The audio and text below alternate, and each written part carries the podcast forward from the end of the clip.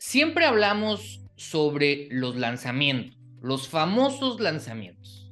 Yo creo que muchas de las personas que están escuchando o viendo esta entrevista eh, me han oído hablar y he traído muchos invitados, productores, creadores de contenido, y que la estrategia más utilizada, yo creo que en todo el mundo para la venta de productos digitales, son los famosos lanzamientos. Hay muchas metodologías, pero en sí casi eh, es el lenguaje universal, es, oye, vas a vender por medio de un lanzamiento. Y ahí va muchas personas que van evolucionando, que aprenden, por ejemplo, la fórmula de lanzamiento, la de Jeff Walker, y, empiezan a lograr ventas, empiezan a facturar y empiezas a generar pues un negocio. El problema es que eh, no logran saber qué hacer después. Llega el dinero, llegan los clientes, pero hay que entregar el producto, hay que dar calidad y hay que saber dar un servicio postventa. Y yo creo que ahí es donde muchas personas pierden el camino y en lugar de seguir creciendo, se van a pique y truena el negocio o truenan ellos y no saben qué hacer.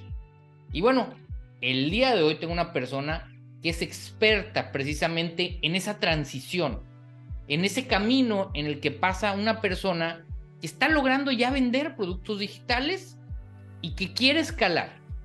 Porque así como cualquier negocio, el digital no creas que se escala en automático. Porque muchos pensamos, oye, no, es que en lo digital eh, vendo uno o vendo mil y es lo mismo. Y no, no es lo mismo. De cualquier forma hay que dar atención al cliente, de cualquier forma hay que tener muchos procesos. Y bueno, eso es algo con lo cual mi invitado del día de hoy se enfrentó en sus lanzamientos, se ha enfrentado cuando mentoría a agencias que se dedican a los lanzamientos y que literal no dan pie con bola y no saben qué hacer después de que empieza a llegar el éxito. Entonces, mi invitado de hoy es estratega eh, digital, estratega de lanzamientos, tiene más de 40 lanzamientos digitales y ha facturado más de 1.5 millones de dólares. Eh, aquí en el programa Emprendo Online, bienvenido al programa Fabián Castro, aquí está con nosotros. Bienvenido Fabián, gracias por acompañarnos.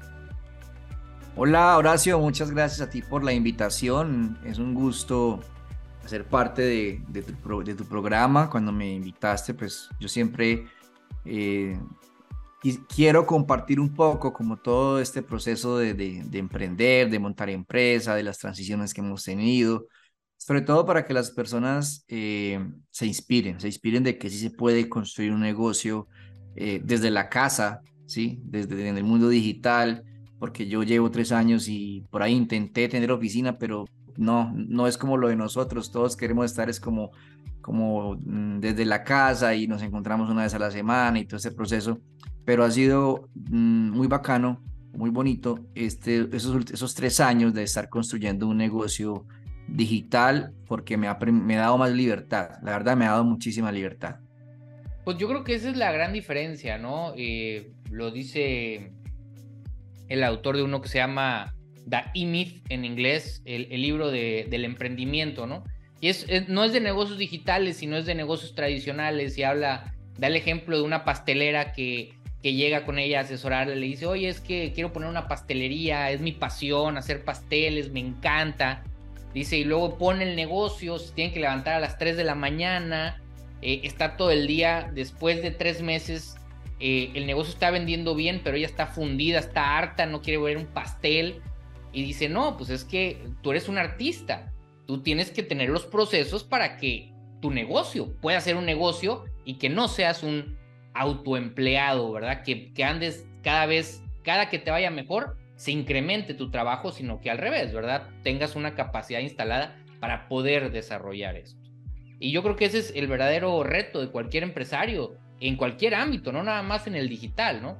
Y, en, ese, en ese sentido, eh, Fabián, si nos puedes compartir, ¿qué haces tú hoy en día? Es decir, ok, eh, te dedicas a, los lanzamientos, pero en sí, ¿a qué te dedicas tú? ¿Qué se dedica tu agencia? ¿Qué es lo que haces un día normal, el negocio normal tuyo? ¿Qué, qué es lo que haces? Para que la gente pueda identificar más o menos qué es lo que, lo que haces en tu día a día. Bueno, nada, yo realmente, digamos que alguien decía por ahí, hablando de la riqueza, que la riqueza es poder llevar a tus hijos al colegio, que la riqueza es poder sentarse a comer con su esposa tranquilo, desayunar, que la riqueza es que no solo son cosas materiales, ¿sí? Que el dinero es muy importante, el dinero, la, la, eh, las cosas materiales son importantes, pero, pero a veces el foco va más allá cuando emprendemos en comprar cosas. Es el foco real de muchas personas cuando para mí ese foco dejó de ser foco hace muchos años, cuando tuve mi primera empresa. Cuando tuve mi primera empresa a los 20 años, eh, mi foco era conseguir cosas materiales y yo a los 23 tuve dos carros, tuve casa, tuve una cantidad de cosas materiales que honestamente yo, yo, yo, yo cuando, lo, cuando logro eso, yo decía, Dios mío, yo no soy feliz. Yo tengo todo esto y no, y no me siento feliz. O sea, tengo todo y no me siento feliz. sentía eso, sentía como un vacío. digamos que ahí fue donde la vida me da eh, una lección muy grande y es que más o menos entre los, a los 25, 26 años tengo mi primera quiebra en 90 mil dólares que debiendo a mis 26 años. Eh, con una cantidad de problemas y situaciones encima, ¿cierto? Entonces, cuando yo empiezo lanzamientos en, en, el año 2020, que puedo estar en mi casa, que puedo llevar a mis hijos al colegio ahorita, que puedo desayunar con mi esposa, que puedo almorzar con ella, eh, que hay días de mucho trabajo desde la casa también, cuando estamos en plena apertura de carrito, cuando estamos en las clases, ¿cierto?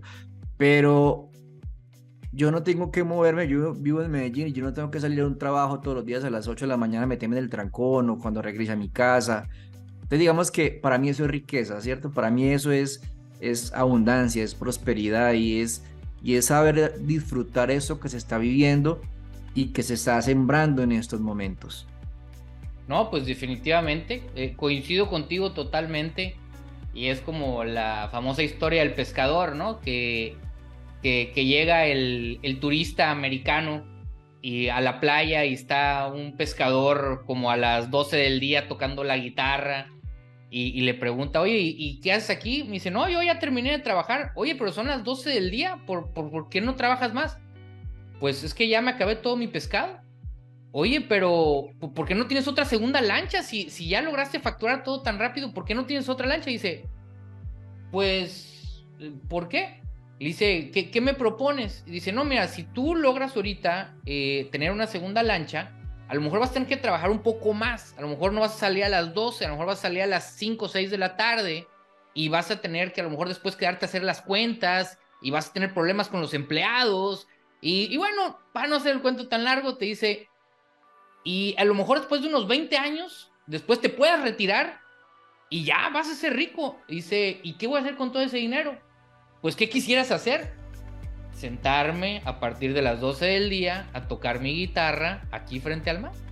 Dice, entonces, ¿para qué quería tanto show si ya lo podía tener desde ese mismo día? ¿no? Entonces yo creo que también tiene mucho que ver con eso, ¿no? De eh, tener muy claro qué es lo que deseas, qué es lo que para ti es riqueza, qué para lo que ti es éxito. Y bueno, obviamente se necesitan recursos, pero a veces no tantos como uno piensa, ¿no? ¿Y, cómo le haces tú, eh, Fabián, para, para llegar a donde estás. Dices, oye, tuviste una quiebra. ¿De qué era tu negocio? Tenías 20 años y dices que te estaba yendo bien. Eh, ¿cómo, es ese proceso? A mí me, me encantan las historias de, de inicio, de cómo la gente logra eh, aventarse a emprender. Digo, tú 20 años, pues estabas muy chavo, no sé si, si tú fuiste a la escuela, no fuiste a la escuela, te aventaste así. ¿Cuál es tu historia?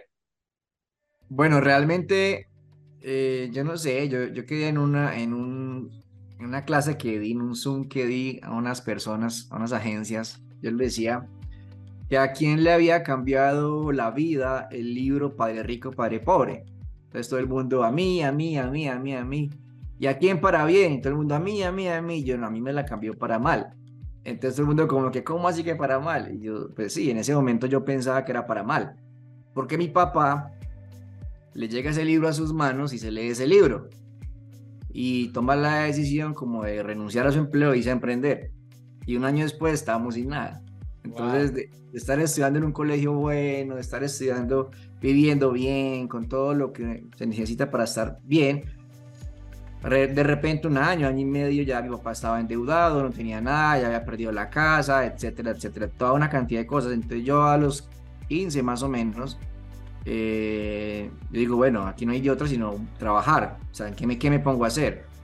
Y ahí empecé una serie de emprendimientos, porque si algo sí yo tuve claro toda la vida es que yo no quería ser empleado, o sea, yo, yo, yo tuve claro eso toda la vida. Entonces ahí... A ver, perdón que te interrumpa, Fabián, pero se me hace bien interesante eso. Te digo porque yo tengo la experiencia completamente contraria. Yo eh, eh, me refiero a mi mentalidad, eh, por lo menos no ahorita, pero a lo mejor hace cuando estaba chavo.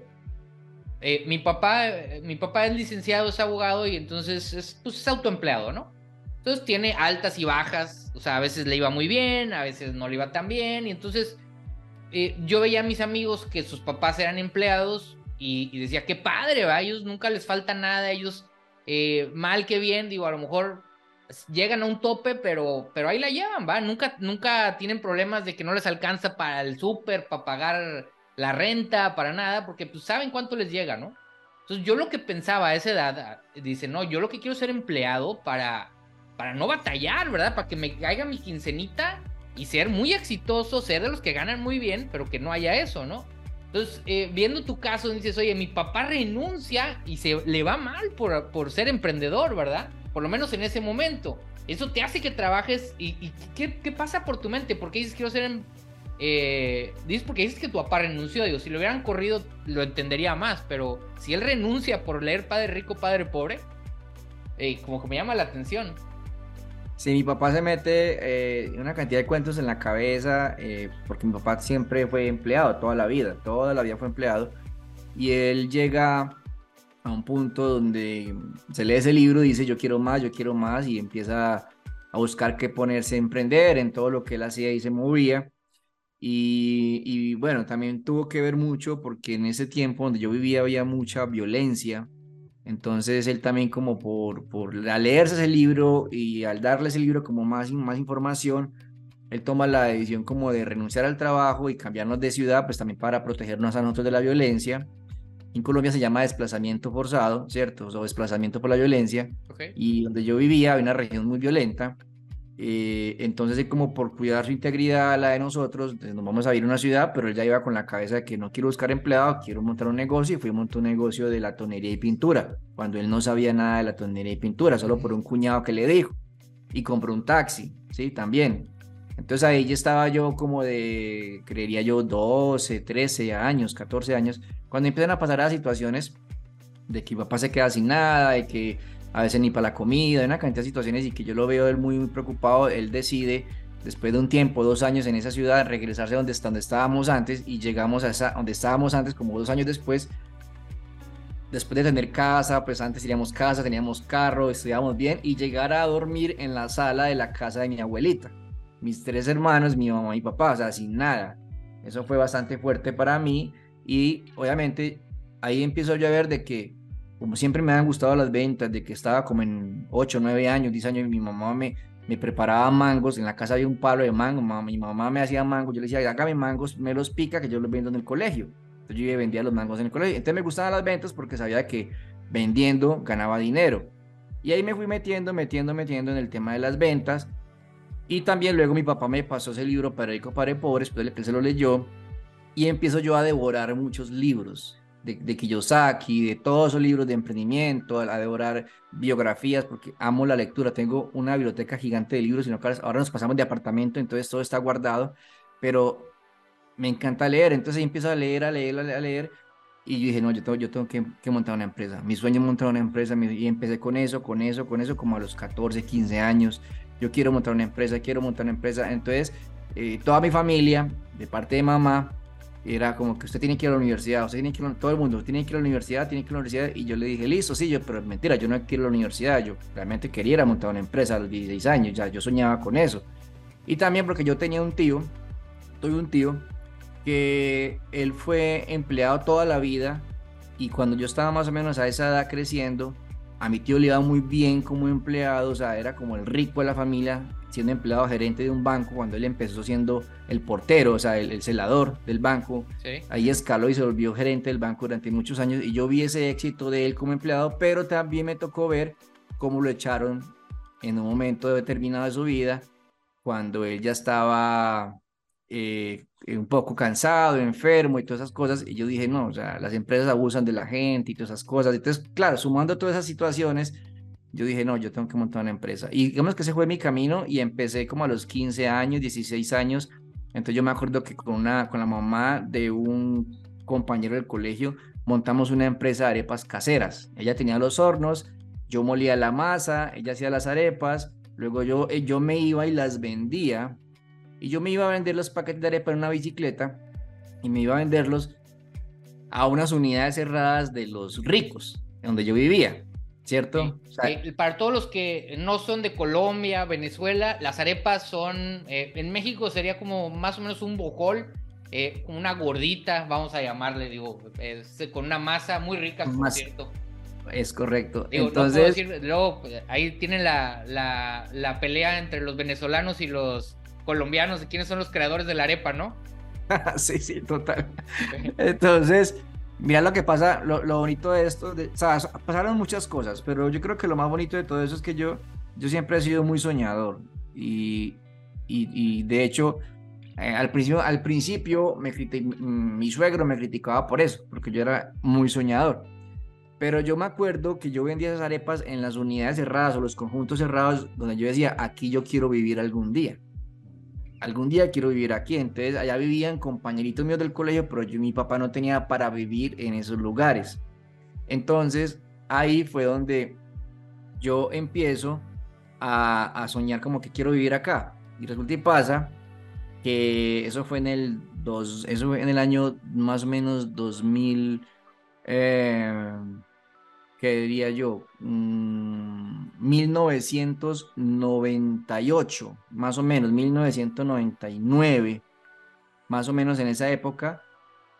Y lo bonito de todo esto es que en el año 2010, mi esposa y yo no fuimos a vivir a ese lugar.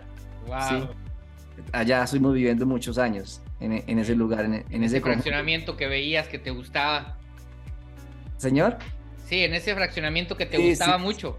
Sí, sí, total. Entonces, como que los sueños sí se hacen realidad, a veces no cuando uno quiere, sino como cuando las cosas llegan, o sea, como que siempre tener ese, esa, esa apertura de, recibir en cualquier momento lo que llegue y, llegó eso en ese momento. Entonces yo digamos que en ese proceso, cuando venía la zarepa y todo eso, mi papá trabajaba, eh, él, él trabajaba con banano con todo ese tema del banana y todo esto.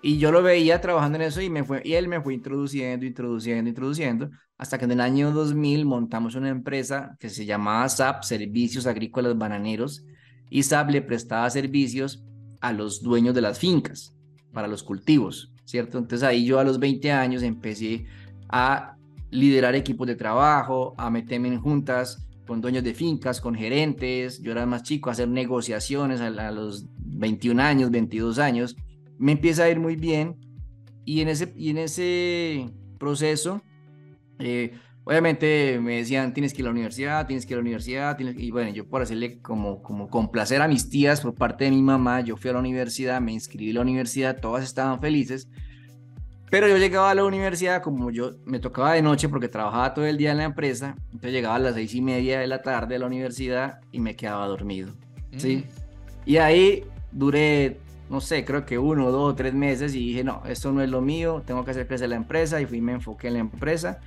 Y literal a los tres años de yo tener esa empresa facturamos el primer millón de dólares al año a, los, a los tres años.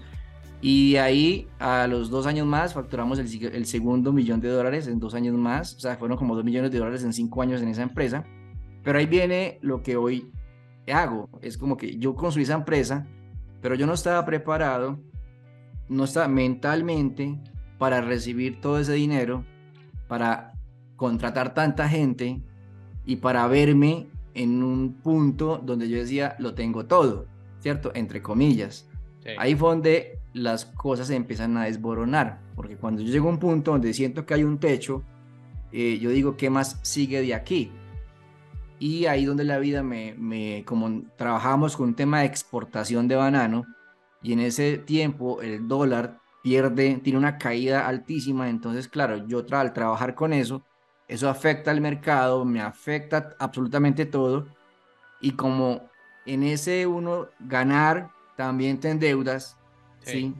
También te endeudas porque tampoco tienes una planificación financiera, nada de esas cosas. Entonces, claro, cuando tú estás ganando, los bancos se te abren como de piernas, en Colombia, como que tenga lo que quiera. ¿Qué quiere usted? ¿Qué mide tarjeta de crédito, crédito, quiere carro, quiere casa? ¿Qué quiere?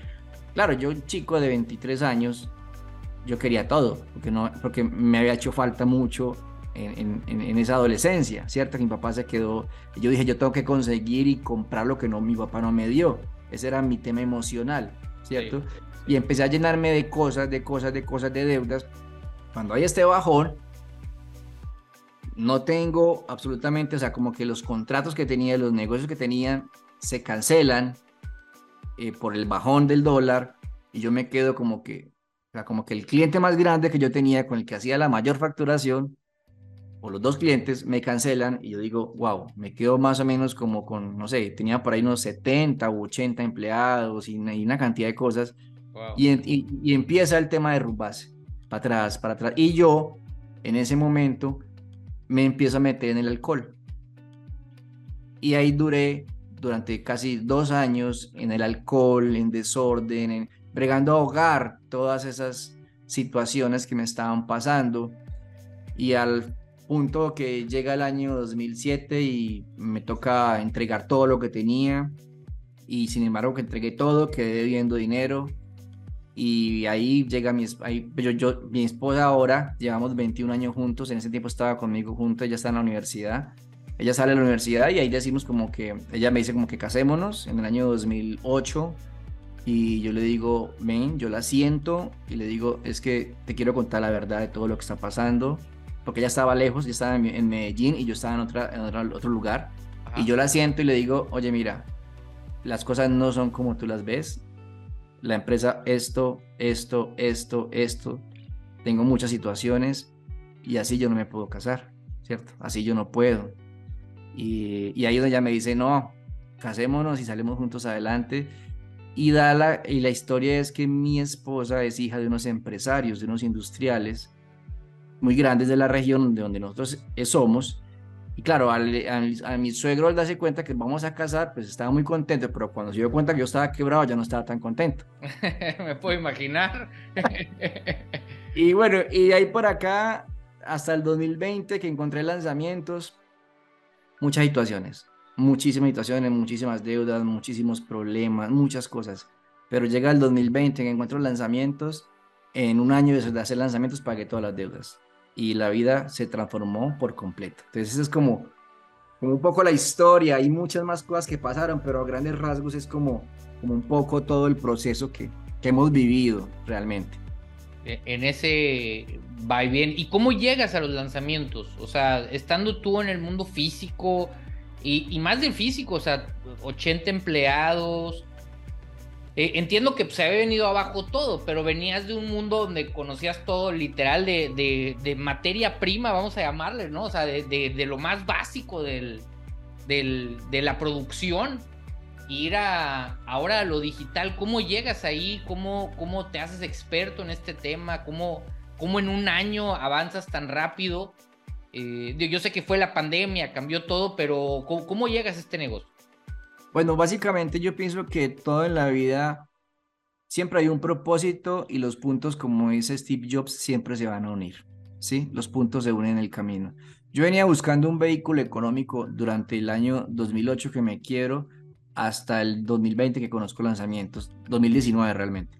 Y yo venía buscando ese vehículo económico porque yo sentía que como piloto yo estaba preparado porque había aguantado muchas cosas y pues realmente fueron muchas situaciones cuando tú te, cuando tú te quiebras de, ser alguien, entre comillas, a ser nadie, ¿cierto? Eso es lo que, lo que pasa, entre comillas, ¿cierto? Porque es como la autoestima que se cae, la dignidad, la gente te pisa la dignidad, los bancos te, te, te, pisan, mucha gente, ¿cierto? Los amigos que creías que tenías ya no están, ya no están, en fin.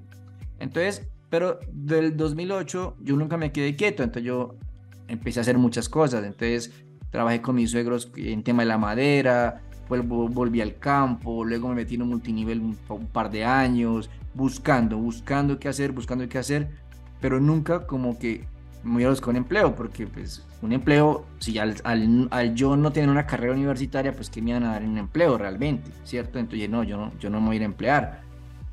Y en el 2019, 2018, empiezo a, digamos, de toda la experiencia, de todas esas cosas, eh, me encuentro por ahí un, curso de, de, John Maxwell. Yo venía leyendo John Maxwell en temas de liderazgo y me encuentro como, como su escuela. Eh, en ese momento costaba como mil dólares entrar, yo no tenía la plata. Eh, digamos que le cogí la tarjeta a mi esposa, le dije, venga, yo me quiero meter a esta vaina, me metí a eso. Y ahí empecé como a aprender a hacer talleres. ¿sí?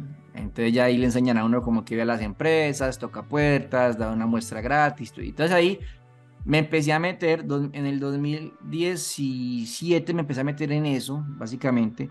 En el 2000, a finales, en el 2018 eh, seguí vendí algunos talleres muy poquitos, pero el 2019, eh, digamos, empecé a recoger toda la, todo lo que sembré en el 2018 de los talleres, entonces ya en el 2019 tuve contratos con empresas muy grandes de mi país para entrenar equipos en liderazgo, en trabajo en equipo y todas estas cosas.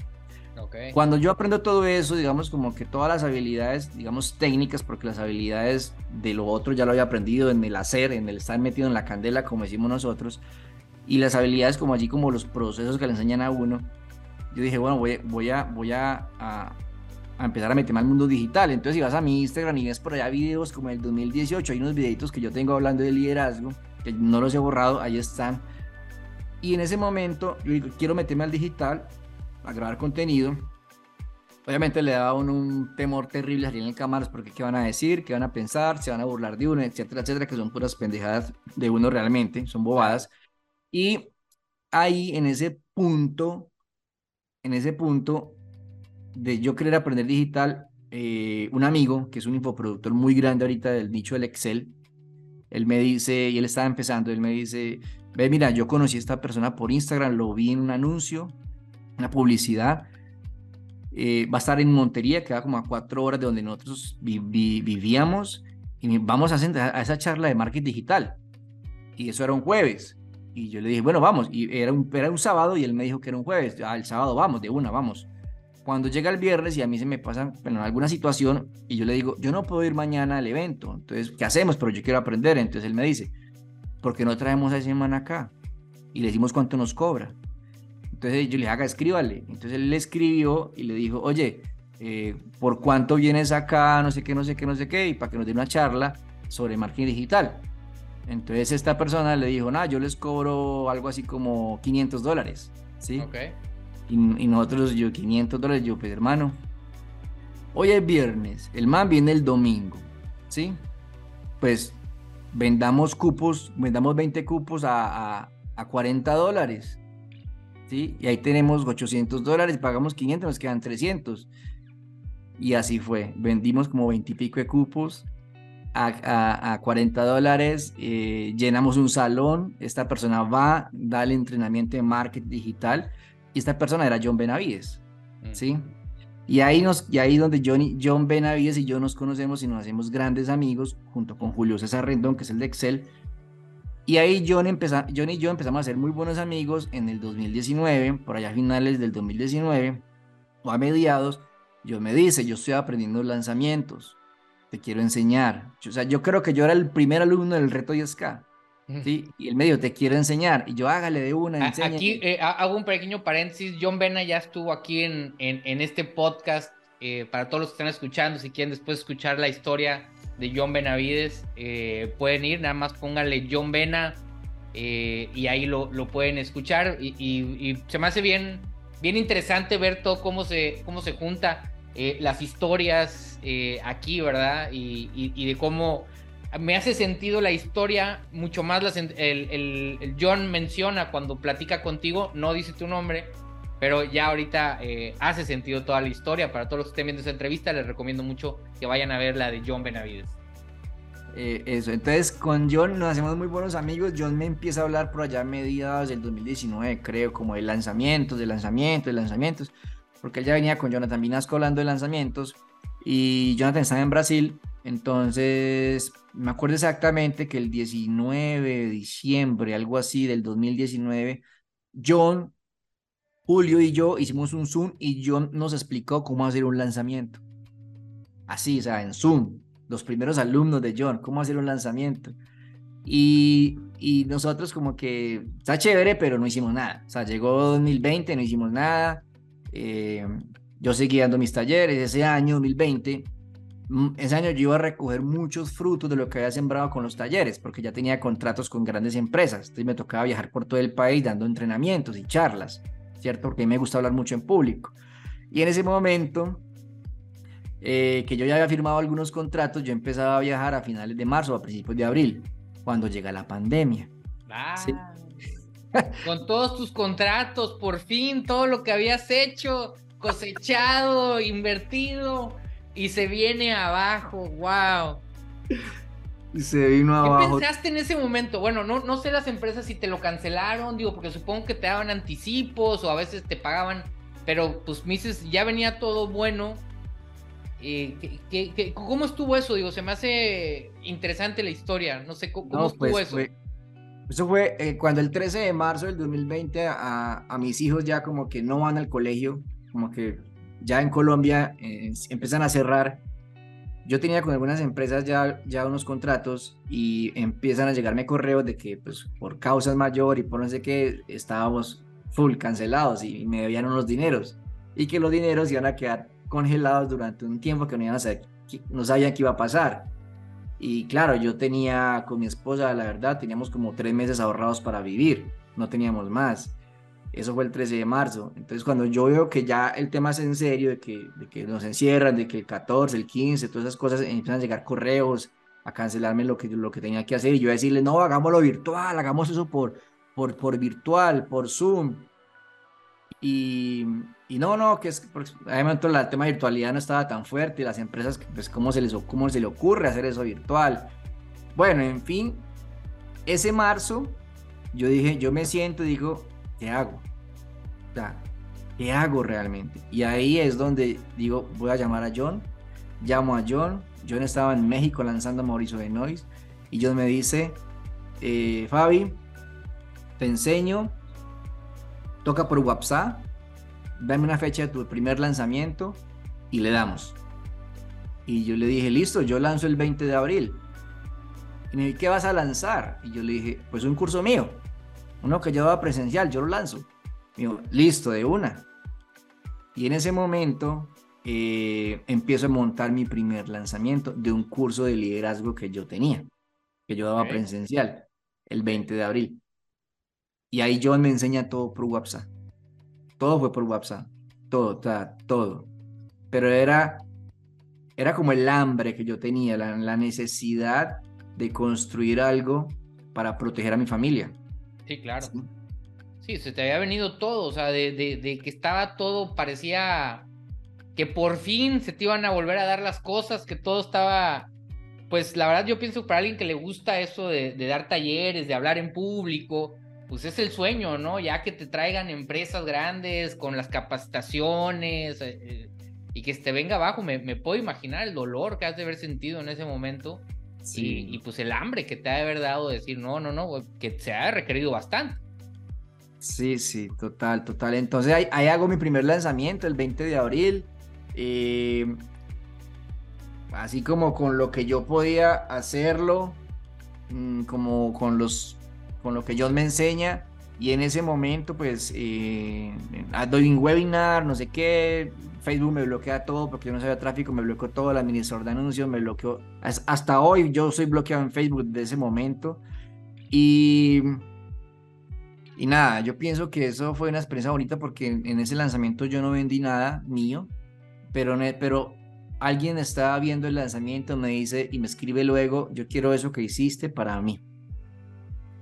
Y esa persona estaba montando, había montado una escuela de trading en el 2019, en diciembre, yo no sabía y a marzo, abril, no había vendido sino como seis cupos, así como con los amigos y eso que Ricky dando, dando los fiados y camita de precio y que no sé qué, ¿cierto?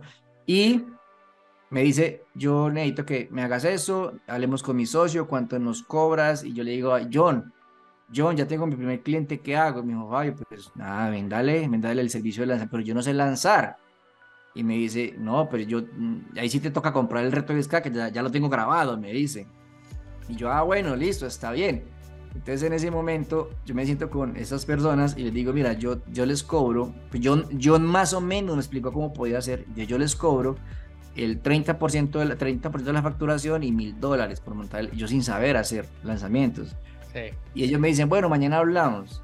Y al otro día nos sentamos y me dice, te vamos a dar 500 dólares y el 25% o el 20%. Y yo le dije, ah, bueno, listo, de una, cerramos negocio y a la media hora tenía yo en mi cuenta 500 dólares de lanzamiento sin saber hacer lanzamientos realmente. ¡Wow!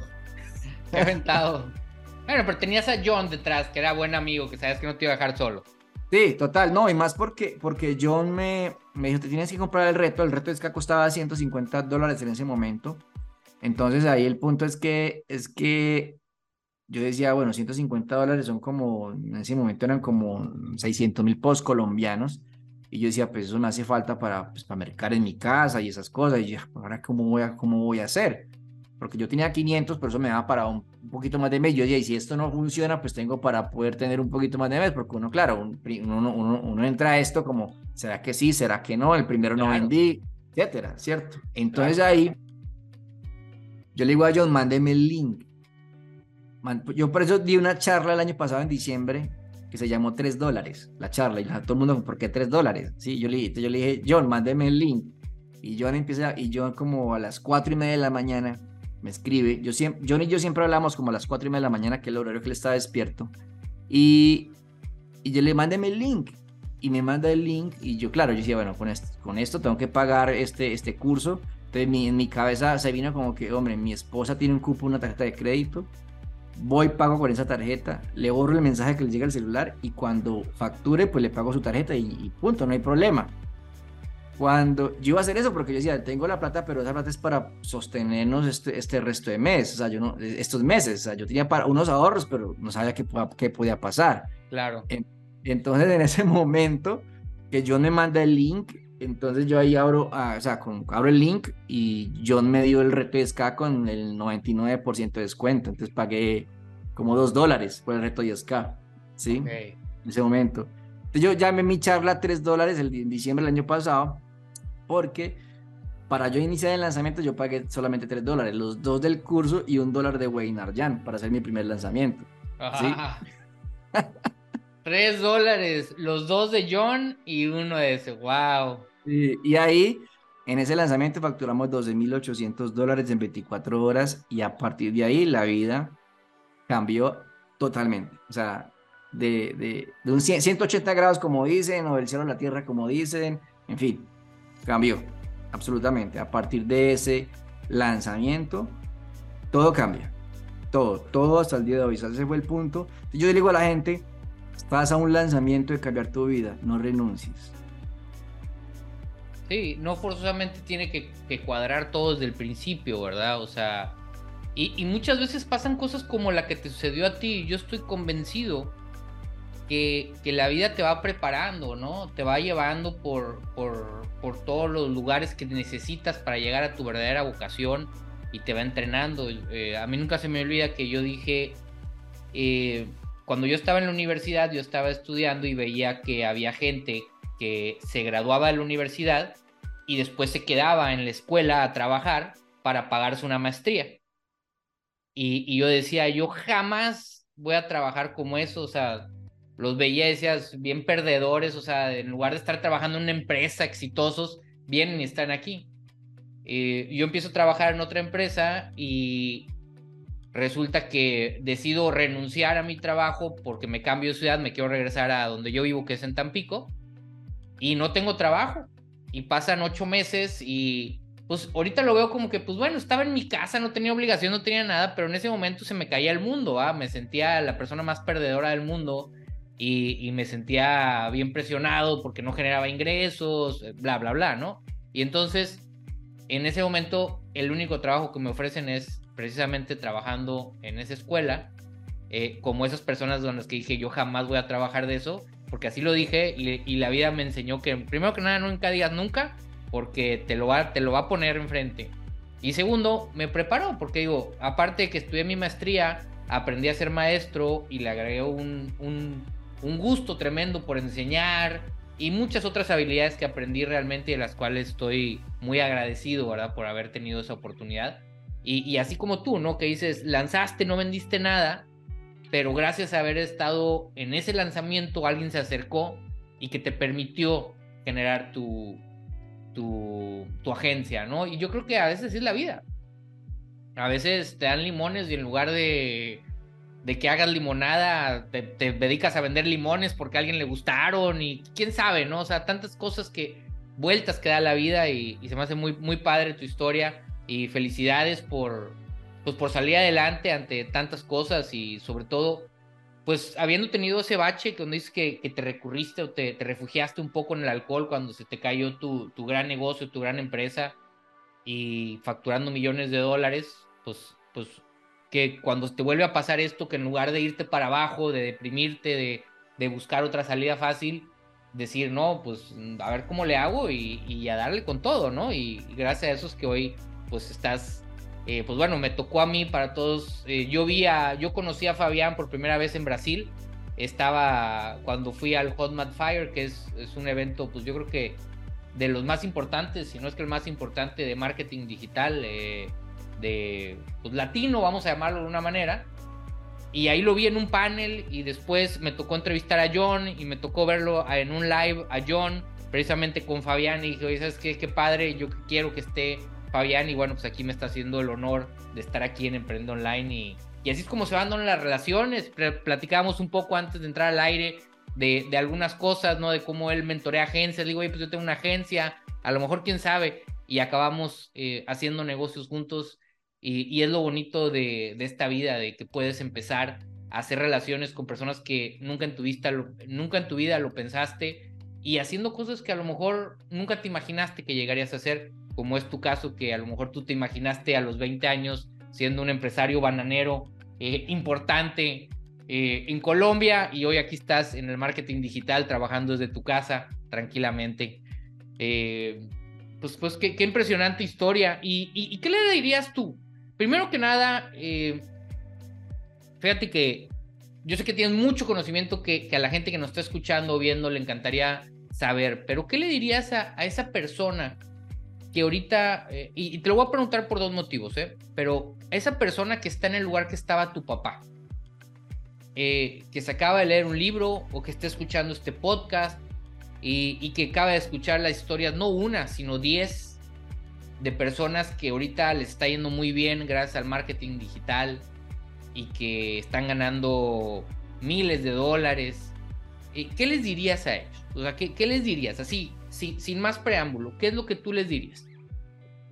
Bueno, yo le diría, hablando de, lo que pasa es que mi papá emprende en una época muy diferente a la que estamos ahora. Hoy en día emprender yo siempre digo a la gente, si vas a emprender, eh, pues ojalá apaláncate en el, mar en el marketing digital, o sea, porque aquí va, ahí en el marketing digital va a haber una, una expansión, mmm, una expansión muy grande, o sea, una explosión de tu negocio, sea lo que estás vendiendo, si estás vendiendo audífonos, si estás vendiendo, o sea, si lo montas en digital y sabes hacer la estrategia, lo vas a vender y la vas a romper, ¿cierto? Por, sobre todo por la expansión que hay ahorita en las redes sociales y todo lo que está funcionando y está creciendo en estos momentos.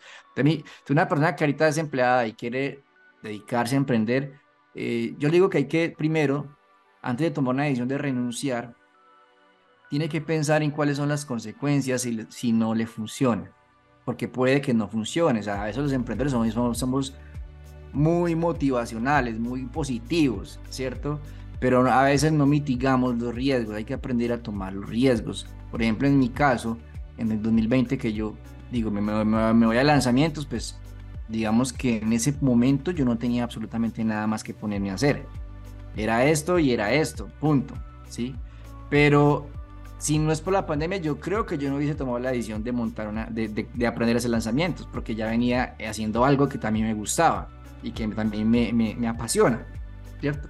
Entonces, yo le digo a una persona porque me lo han preguntado, oye Fabián, yo estoy, yo estoy haciendo tráfico digital para negocios, pero tengo un empleo, quiero renunciar. Yo le digo, cuando tú factures tres veces más lo que ganas en tu salario, en tu empleo, ahí sí yo te digo, pues toma la decisión. Pero no, no, no, no les digo o les sugiero que se vayan del empleo para irse a emprender porque no todos tenemos la misma capacidad. En el sentido de qué? De la resiliencia. ¿Cierto? O sea, si yo me caigo ahorita, yo me levanto nuevamente, porque yo ya pasé por todo ese proceso, pero alguien que nunca se ha caído y que nunca queda debiendo 90 mil dólares, le pasa y no está preparado, hasta se puede suicidar, porque emocionalmente no está listo para eso, ¿cierto? O sea, a mí la vida me preparó para yo poder tomar riesgos en, de muchas maneras, a riesgos que a mí, a mí no me da miedo tomar riesgos ahorita. O sea, mi esposa y yo somos muy arriesgados para tomar decisiones, ¿cierto? Porque pues ya tenemos el, el, eso que está acá, que eso no se consigue en un libro o en...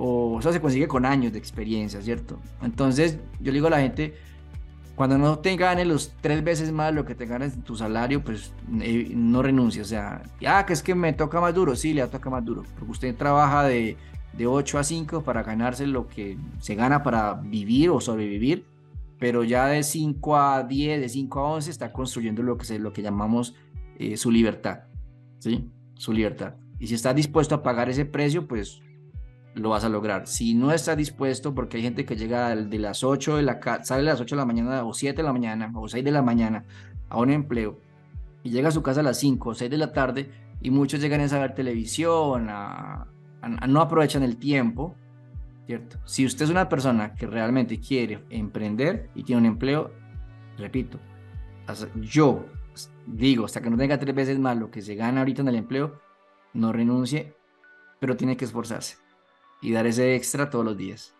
Sí, claro, digo, yo, así es mi historia. Yo, yo, yo estaba en mi empleo, así como te dije, yo empecé ahí, pues, como el auxiliar, el puesto más bajo, hasta se reían de mí eh, gente que me conocía, me tenía una mesa ahí adjunta ahí en una esquina y ahí trabajaba.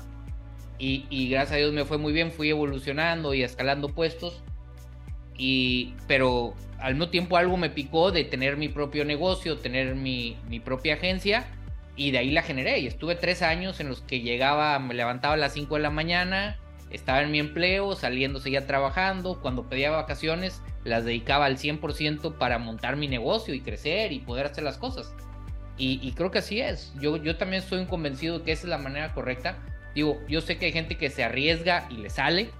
Y gente que, bueno, que, que sí lo va a lograr, pero, pues bueno, para quienes tienen muchas responsabilidades, también a veces hay que pensar en los demás y pensar en, en el dolor que causa ver eh, tantas historias que, que, hay aquí, que hemos tenido aquí en el podcast de personas que tú, tú decías tres dólares porque, porque te costó tres dólares lograr esa primera venta de tu, de tus, de, tu lanzamiento.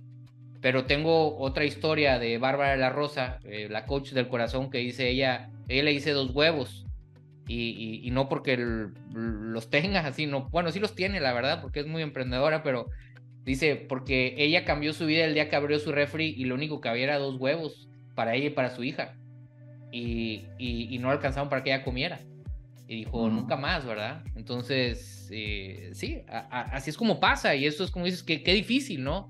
Qué difícil tener eso, no tener ni leche para tomar café, como el caso de este Alex Carrillo y, y muchos otros, ¿no? Y yo creo que es mejor llevártela más tranquilo, aunque sea menos, menos atractivo, ¿verdad? Es, es menos llamativo, menos, menos bonito, menos arriesgado, menos glamour, pero al final creo que puede tener muchos mejores resultados. Sí, sí. Oye, Fabián, y ya para cerrar, digamos que alguien ya está haciendo y quiere entrar al mundo de los lanzamientos y, y lo logra, logra hacer un lanzamiento. Eh, ¿Qué dirías tú? ¿Cuál es ese secreto entre esa persona, por ejemplo, en, que tú le ayudaste a hacer trading y que lanzó y vendió 12.500 dólares? Eh, y que, bueno, que logra escalar. O en tu caso, ¿cómo le haces para poder escalar de, estar vendiendo? Eh, ahora sí que como, como dices tú en tu promesa, ¿no? De, de lanzador, empresario. ¿no? Sí, sí, total. Eh, yo me di cuenta que a veces creemos que escalar es solamente facturar, ¿sí? Y es una parte, ¿cierto? Si yo facturé 20 mil, quiero escalar a 40 mil, o quiero escalar a 100 mil, o quiero escalar a un millón. Está bien. Está bien porque el dinero es muy bonito, ¿sí? Pero, ¿cuáles son las consecuencias de yo escalar sin tener las bases? ¿Cierto? Entonces, si yo soy una agencia y tengo un infoproductor y hacemos un lanzamiento, o somos socios y hacemos un lanzamiento y facturamos un millón de dólares y metemos dos mil alumnos, ¿qué tan preparados estamos para recibir dos mil alumnos? ¿Sí? Si yo no tengo procesos, sobre todo de onboarding para recibir dos mil alumnos, va a ser un caos, porque dos mil alumnos son dos mil, tres mil, cuatro mil preguntas. Y si no hay un equipo calificado para recibir, va a ser un caos. Y si, y si facturan una vez, no facturan dos, o si facturan dos, no facturan tres. ¿sí? Entonces, parte de escalar como lanzador a una empresa, ¿sí? Tiene que ver con la facturación, pero también tiene que ver con mis procesos. ¿Cuáles son mis procesos? ¿Cómo, cómo hago unas negociaciones con los expertos? Con cuánto porcentaje puedo negociar, hasta qué porcentaje, entender cuánto me cuesta a mí un lanzamiento. Si un lanzamiento me dura a mí 47 días, cuánto me vale el, los, la mano de obra del equipo en 47 días. Construir una cultura con tu equipo, donde la gente dé la pelea por el proyecto, donde la gente le, lo haga con ganas, con amor, no lo haga porque le toca o porque está ganando dinero solamente, ¿sí? Dentro de todo eso es saber contratar al equipo de trabajo. Yo he visto agencias o lanzadores, mejor dicho. Está bien, al principio, cuando comienza, reparten los porcentajes, ¿cierto? Sí, claro. Trafficker te doy el 5, te doy el 7, no sé qué, no sé qué. Y las agencias que me han llegado, que hemos mentoreado, mm, venían así. Entonces, sí, a ti como, a ti como líder, como dueño del proyecto, como dueño de la agencia, ¿cuánto te queda? No, me está quedando el 15%. Y, yo, y usted la cabeza y la responsabilidad de todo eso. Entonces hay que aprender a contratar. Obviamente al principio no hay capital para contratar, al principio así me pasó a mí, pero luego yo lo que hice cuando empecé con esas primeras ganancias fue a guardar para reinvertir en, en, en equipo, ¿cierto? Para reinvertir en equipo de trabajo, ¿cierto? También tener en cuenta y saber en qué momento contrato y en qué momento no contrato. Eso hay que, eso hay que aprenderlo. Eso no es como que, eh, ay, con ese experto eh, tengo, no sé, tengo 10 personas, pero me llegó otro, entonces voy a meterle 10 más. O me llegaron 3 y también hay que saber hacer eso. Porque de repente también creemos que en los lanzamientos todo el tiempo va a estar facturando, facturando, pero puede que no factures y contratas más gente y te quedas embalado, ¿cierto? También les, les digo, digamos que una de las cosas de los lanzadores es que lanzan y vuelven y lanzan a los dos o tres meses. Entonces, los meses que no están facturando, ¿qué está pasando? Ahí donde tenemos que tener claro cuántos expertos podemos tener y cada cuánto vamos a estar abriendo carrito gracias a tener procesos. ¿sí? Entonces, de lanzador a empresario se trata de, de que la empresa llegue a un punto en que no dependa tanto de uno, del, del, dueño, del líder, del, del, dueño de la agencia, ¿cierto? ¿Cuándo sucede eso? Eso no sucede de la noche a la mañana. Eso, eso, eso toma tiempo, pero si, si, empieza, empezamos a construir todos esos procesos desde, desde temprana edad de una agencia, o si lleva tres o cuatro lanzamientos y empieza a hacerlo, como tengo agencias que llevan tres o cuatro lanzamientos y ya lo están haciendo, pues se van a evitar una cantidad de dolores de cabeza que yo tuve en 42 lanzamientos, ¿cierto? Hasta que yo me empecé, hasta yo, yo empecé a montar procesos más o menos cuando llevaba unos 30 lanzamientos, que me di cuenta que necesitaba montar procesos. Digamos que lo empezamos a montar de acuerdo a nuestra experiencia, pero luego ya contraté una empresa que me ayudó a montar todo eso. Sí, como toda esa parte más, más administrativa. ¿Cierto? Porque la parte estratégica de los lanzamientos, los procesos, nosotros los montamos. Entonces, digamos que una, una persona que empieza lanzamientos o que quiere incursionar, obviamente primero debe hacer lanzamientos, debe ir y probar y testear y hacer un lanzamiento y hacer el otro y hacer el otro y, y entender de que puede que en el primero, en el segundo, en el tercero la rompa, como puede que no. Tengo agencias que llevan 19 lanzamientos y no, y no pasaban de los 10 mil dólares hasta que llegó el lanzamiento número 20 o 21 y facturaron 90 y pico mil. ¿Sí? Y luego el 22 y el 90 y pico mil. Y así se han venido.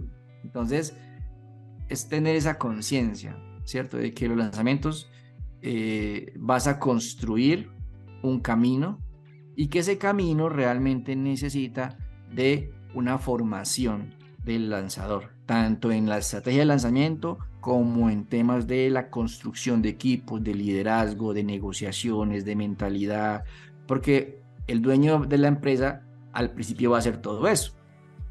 Claro, sí, o sea, le toca hacer todo, ¿verdad? Todólogos. Todólogos, y después ya va. O sea, después la verdad que lo, o sea, un emprendedor, cuando él está con otra persona, construyen, crean, son muy buenos. Pero cuando ya son 5, 6, 7 y les toca delegar o liderar, ya no son tan buenos. Porque su creatividad, su energía se está yendo es en liderar equipos y no en seguir creando. Ahí donde hay que saber de quién me rodeo, pues que haga lo que yo no hago. ¿Sí? Exacto. Sí, sí, sí, porque es la clave, ¿no? Definitivamente. Eh, cómo y, rodearte de personas que sepan hacer las cosas que tú no sabes hacer, ¿verdad? En lugar de ponerte a aprenderlo, que es lo otro que, que yo he, visto y que dice, oye, ¿sabes qué? Es que yo no soy bueno a lo mejor para, pues para administrar, a lo mejor no soy bueno para administrar, para llevar la contabilidad, pues mejor contrato un contador, alguien que sea bueno en lugar de ponerme yo a intentar aprender contabilidad, porque me va a costar la curva de aprendizaje mucho más cara que lo que me va a costar tener un contador que haga todo el trabajo como debe de ser, ¿verdad? Desde ya. Y entonces eh, vale más la pena eso porque te va a liberar tiempo y en teoría si hace bien su trabajo puede seguir creciendo y todo se empieza a desarrollar. Total. Oye, eh, Fabián, ¿en dónde te puede buscar la gente? ¿Dónde se pone en contacto contigo si quisieran eh, entrar a capacitaciones contigo? ¿Cuál sería la forma de hacerlo? Pues a ver, pueden hacerlo por mi Instagram, arroba eh, fabiancastro.g. Es, es como mi punto de contacto. Yo no tengo pues página web ni nada, pues mis, mis dominios los uso para los lanzamientos propios. Pero ahí en, en Instagram, ahí siempre van a encontrar un link trick, como con todo lo que hacemos nosotros, que es si quieres que hagamos, hagamos un lanzamiento, si quieres una mentoría, eh, y ahí aparecen como otros temas más de contenido en mi canal de YouTube. Y también cuando las personas quieren, digamos, que los lancemos, eh, llenan el formulario y allí inmediatamente llega la información, luego los contactamos y les podemos asignar una de las agencias que mentoreamos o yo mismo, si es, una, es un candidato o si es un perfil que yo, que yo digo lo puedo lanzar, pues yo mismo con la agencia lo lanzamos, ¿cierto? Es, es así. Y si llenan la aplicación de mentorías, pues realmente también es, eh, hay unas preguntas y si en las preguntas las personas no aplican, pues inmediatamente no los deja agendar una, una sesión conmigo. Entonces es como, como el proceso que tenemos para los servicios que ahora estamos prestando. Bueno, pues ahí lo tienen. Vayan a Fabián Castro. G. FabiánCastro.g en Instagram. De cualquier forma, bueno, pues aquí lo vamos a poner en la descripción para que lo puedan ver.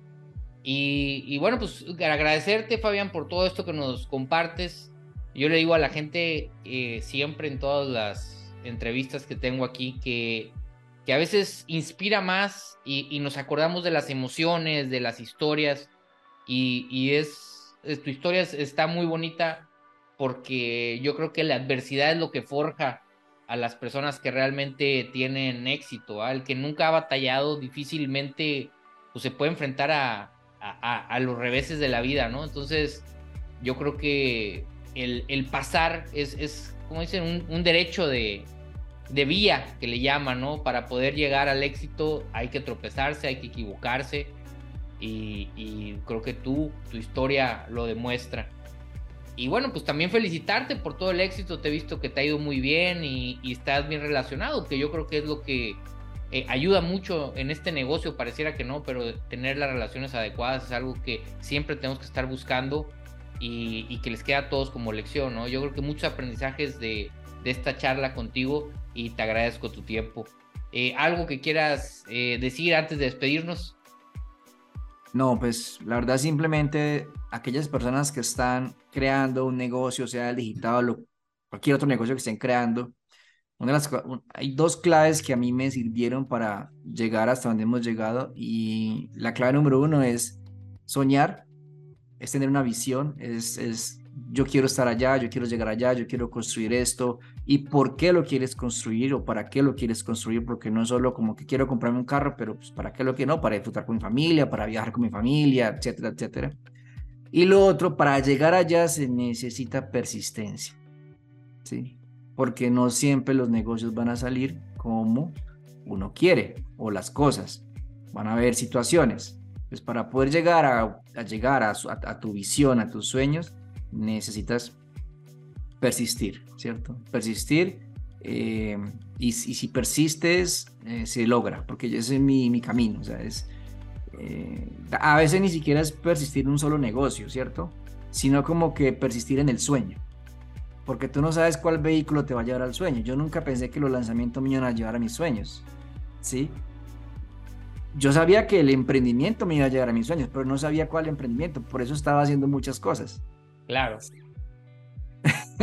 Definitivo, ¿no? Es, es, lo que decía, digo, que si vendiendo bananas, que si dando cursos presenciales, que si haciendo tu propio lanzamiento, y acabaste lanzando otras personas, ¿verdad? Y haciendo mentorías y especializándote. Y yo creo que eh, es, esa es la historia que muchas veces eh, escuchamos de tantas personas. Yo soy contador público de profesión y ando haciendo marketing digital. Eh, he sido maestro y, muchas de las personas más exitosas que conozco también empezaron como una profesión completamente diferente a la que realmente les dio el éxito. Entonces, eh, pues Fabián, muchísimas gracias. Y a todos ustedes que nos han estado escuchando, gracias por quedarse con nosotros. Y, recuerden lo que les digo cada. Lo único que les pido es que tomen acción. No se queden nada más con el conocimiento eh, en su cabeza, sino que úsenlo. Tomen una acción. Si la acción del día de hoy es mandarle un mensaje a Fabián para ver si van a llenar el formulario o, nada más le hacen una pregunta a su Instagram, ya, ya diste un paso en la dirección correcta para estar más cerca de tus sueños. El problema es que ni siquiera eso llega. Ojalá que tu acción se pueda hacer más grande, que hagas un plan de trabajo, que te metas a un curso, eh, que, te inmerses en, en más conocimiento. Pero no te pongas metas tan grandes que después no puedas cumplir y nada más te desmotiven. Entonces, si la meta del día de hoy es mandarle un mensaje a Fabián, dale. Si es seguirlo, también. O mandarle un mensaje a mí, adelante. El chiste es que le pongas acción a tus pensamientos y a tus sueños. Si das un paso en la dirección correcta, es mucho mejor a quedarte esperando a poder tener el plan perfecto, porque los planes perfectos no existen. Así que da un paso en la dirección correcta y te aseguro que te vas a sentir bien y vas a ser más feliz y te aseguro que vas a estar más cerca de lograr tus sueños. Gracias por estar aquí en Emprendo Online. Gracias Fabián por tu historia y gracias a todos ustedes. Y recuerda, si aún no me sigues, arroba Horacio Edgar Sosa en todas las redes sociales y en mi canal de YouTube también como Horacio Edgar. Gracias y nos vemos la siguiente semana. Hasta luego.